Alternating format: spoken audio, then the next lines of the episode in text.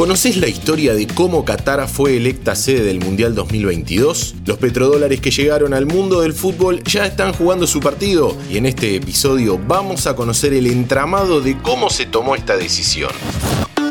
Kickoff. Hola, ¿cómo va? Mi nombre es Diego Celonca y les doy la bienvenida a un nuevo podcast de interés general. En este episodio vamos a conocer toda la trastienda que envuelve al Mundial de Qatar 2022. ¿Por qué se eligió esa sede? ¿Quiénes fueron los involucrados? ¿Qué países terminaron perjudicados? A lo largo de cinco minutos sabremos todo. El ganador de la organización de la sede de la Copa Mundial del 2022 es Qatar. El 2 de diciembre de 2010, el por entonces presidente de la FIFA, Joseph Blatter, hizo un anuncio histórico. Por primera vez en la historia se presentaban las sedes para dos mundiales consecutivos, Rusia 2018 y Qatar 2022. Lo que el suizo nunca imaginó en ese momento es toda la controversia que iba a tener la designación de los cataríes como anfitriona, aunque sería uno de los protagonistas directos de esta situación. Qatar le ganó la pulseada a Estados Unidos, el otro país interesado en organizar el de 2022.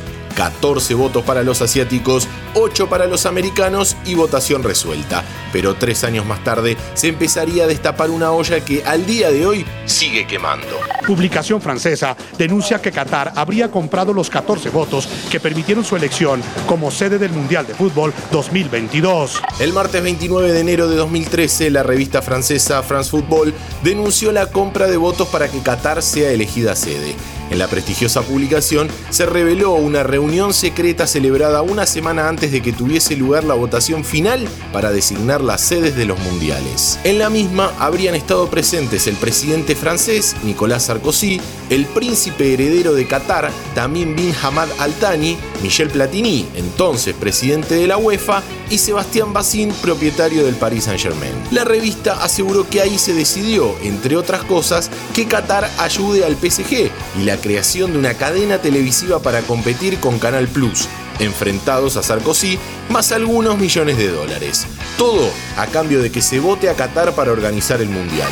Un paréntesis, siete meses después de esta reunión, un grupo empresario catarí compró el 70% de las acciones del PSG. France Football nombraba a los 10 actores principales de todo este entramado. A los ya mencionados hace algunos segundos, agregamos a Joseph Blatter, presidente de la FIFA, Jacques Anouma, presidente de la Federación Marfileña de Fútbol, Julio Grondona, presidente de la Asociación del Fútbol Argentino, Mohamed bin Hamad, expresidente de la Confederación Asiática de Fútbol, Sandro Rosell, presidente del Fútbol Club Barcelona, Ricardo Teixeira, expresidente de la Confederación Brasileña de Fútbol, y Michel García, presidente del órgano de instrucción de la FIFA. El nombre de Sandro Rosell es importante en toda esta historia porque el ex presidente del Barça aparece vinculado en diferentes informes financieros elaborados por la propia FIFA y agentes externos de investigación en relación al patrocinio que el club catalán tuvo con el país asiático. Qatar se hizo presente como sponsor a través de su aerolínea y de su fundación.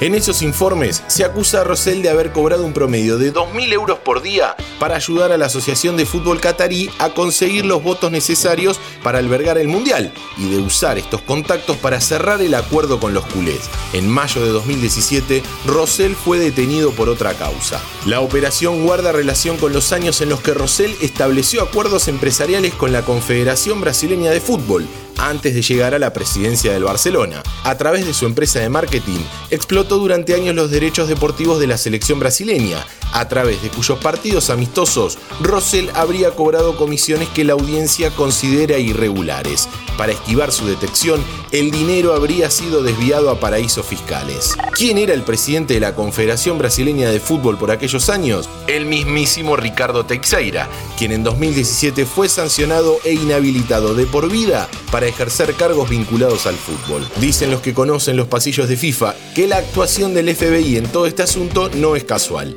Parece que al haber sido Estados Unidos uno de los más perjudicados en esta elección de Qatar como sede, no cayó nada bien y despertó una sed de venganza que se la empezaron a cobrar allá por 2015, cuando los hicieron desfilar por el lobby del Hotel Suizo, donde muchos dirigentes de FIFA estaban alojados. ¿Te gustaron esos 5 minutos? Seguinos en Spotify, activa la campanita y escucha contenido nuevo todos los días.